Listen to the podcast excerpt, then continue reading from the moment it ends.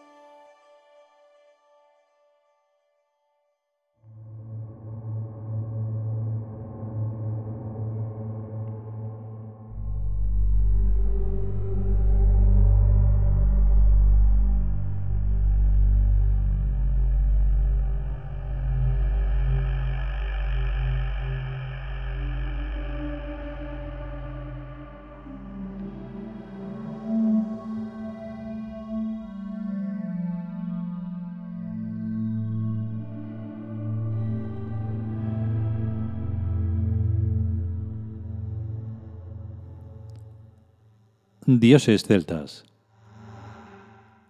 Bosegus. Texto.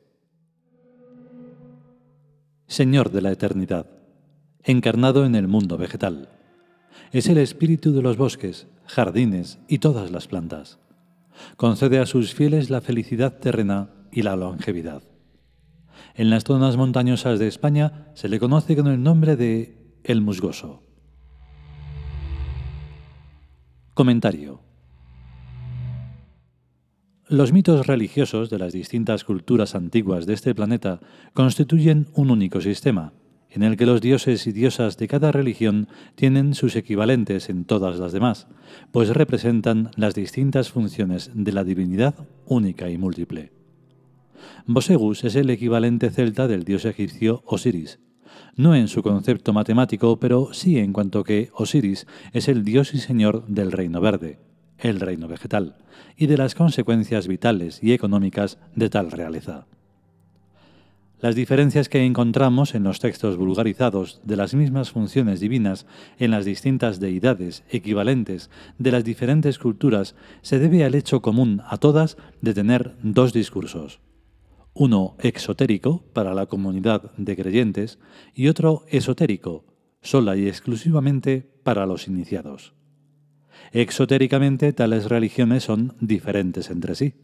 Esotéricamente tales religiones se complementan unas a otras, constituyendo así un único sistema hierofático, o sea, un sistema de poderes materiales y poderes sagrados inmateriales.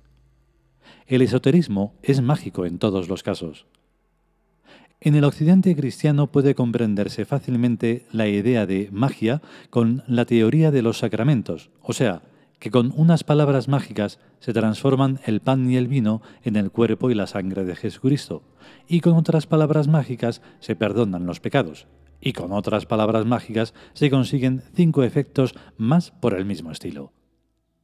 Que la magia cristiana sea falsa y de imitación no es óbice o no impide que existan magias verdaderas en muchas otras culturas, antiguas y actuales y futuras, pues magia es la obtención de resultados por métodos no racionales. Habría que preguntarse primero qué cosa es lo racional. Los tarotistas observan la combinación de los naipes en la echada relativa a la cuestión que le plantea el consultante pero a esta observación se añaden su conocimiento previo de la psicología de los consultantes, su memoria en aciertos y en desaciertos, las posibilidades más probables de quien le consulta, en función de su edad y demás circunstancias. Un lenguaje ambiguo que da respuestas interpretables de varias maneras, etc. Todo lo cual se mezcla en la mente del tarotista produciendo una racionalidad irracional, pero muy efectiva en la mayoría de los casos. La magia se basa en el axioma todo es posible, que es realmente verdad y que solo requiere saber cómo hacerlo. Lo que proporciona a sus fieles el dios Bosegus es igual de mágico que la inteligencia y el talento y el ingenio de cada persona, unas palabras cuyos profundos significados la mente humana no puede racionalizar, pero que existen como realidades independientes. Todos los magos y todas las personas religiosas saben que existen fuerzas desconocidas y poderes desconocidos más o menos al alcance de esas personas y sin más problemas que el de interpretar correctamente a tales poderes y fuerzas. El método de ensayo y error y nuevo intento da siempre buenos resultados tras afinar cada vez más sus experimentos mágicos en función de los resultados que se van consiguiendo. Con rezarle a un Dios en particular no se pierde nada, salvo perder el tiempo si el Dios no funciona. Por eso conviene darle un margen de confianza para que el Dios o diosa o el equipo de dioses pueda demostrar que existe y puede ayudar. Si la espera se alarga más de lo razonable, con cambiarnos de Dios o de diosa sucesivamente e intentarlo otra vez, hemos hecho lo correcto. Los dioses escriben derecho con renglones torcidos como todo el mundo sabe. Y es por esto tan sumamente importante aprender a interpretar los eventos a medio plazo y a largo plazo. Para hacerlo bien hay que mirar dos líneas gráficas, la de la gente corriente y la de nuestra propia vida. En esta época de las hipotecas basura, en la que apenas nadie tiene un duro, no tener deudas demuestra que los dioses nos están ayudando. Pretender ahora ganar mucho dinero sería pasarnos de rosca. Esto no impide que algún suceso de muy baja probabilidad, como que nos toquen más de 100 millones de euros en la Euroloto, pueda ser un regalo de los dioses, ya que a alguien tienen que tocarle, pero dentro de la más estricta normalidad que a nadie en el mundo le extrañaría. También tenemos que poner algo de nuestra parte, trabajo y constancia y perseverancia y fe y esperanza y amor pues a los dioses les agrada mazo ser amados, esperados, creídos, perseverados, constanciados y trabajados. Eso a cualquiera. Trabajarse a los dioses no consiste en pedirles cosas, sino en hacer cosas que les agraden. Para esto hay que estudiar muy bien su psicología, teniendo muy en cuenta que hace ya muchos miles de años que no se comen una rosca, esto es, que nadie les reza, ni les tiene en cuenta, ni les pide nada, ni se cree ni siquiera que existan, y eso debe ser desagradable. Así que en cuanto uno les invoca y les trata con confianza, se ponen la mar de contentos y se sienten otra vez vivos, y dispuestísimos a hacer lo que sea. Lo mejor es tener unos retratos suyos modernos en escultura e imaginárselos luego con los ojos cerrados. Esto no falla. Primero solo se les ve la cara, casi como si estuvieran dormidos y al cabo de un cierto tiempo se les ve las expresiones del rostro, que son la forma cenestésica del lenguaje, con lo que uno se va haciendo una idea de qué oraciones les van gustando más.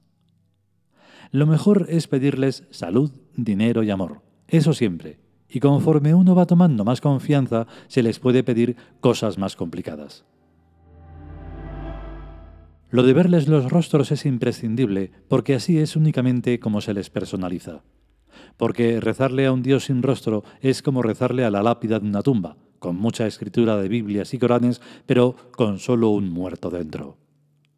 Por lo tanto, la idolatría es indispensable, por la razón fundamental de que es la imaginación la que activa a los dioses y diosas que tenemos dentro de nuestros psiquismos. Los dioses exteriores no existen, ni Jesucristo, ni Dios, ni Alá, ni Jehová, ni Vishnu, ni Siva, ni ninguno de los demás. Pero de dioses psíquicos y psicológicos hay la tira.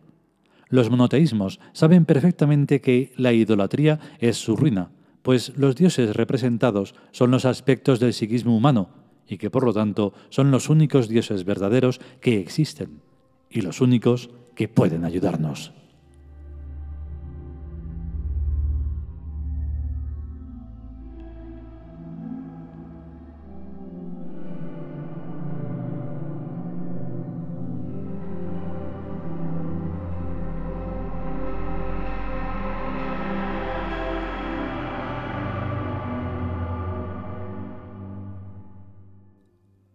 Y hasta aquí el capítulo dedicado a Bosegus. Claro, es que imaginaros que se comprenden los arquetipos y que se comprenden desde dentro. Por lo tanto, ya, ya fuera no existe nada. Solo hay un posible confuso. Y de entre ese posible confuso tenemos que armar una lógica, una existencia, en la que nosotros somos los que construimos la realidad que sea. No otros. Y como en dioses americanos, los dioses modernos, que son los medios mediatizados de desinformación, esos no pueden crear ninguna realidad, porque lo que están contando es, aparte de mentira, es estúpido.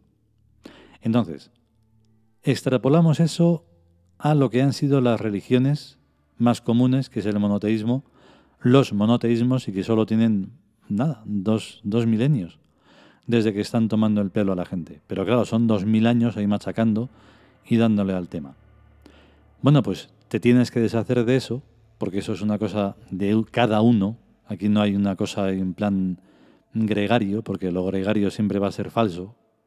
Y entonces a partir de ahí empiezas a, empiezas a comprender lo que son, lo que estamos explicando. Los arquetipos, que son psíquicos, que son psicológicos. Si no se entiende desde ahí, entonces por más que se haga, no hay manera. Por eso digo que este capítulo es también muy importante. Si podemos y sobre todo si queremos, volveremos con un siguiente capítulo de los dioses celtas. A estar bien. Hasta luego.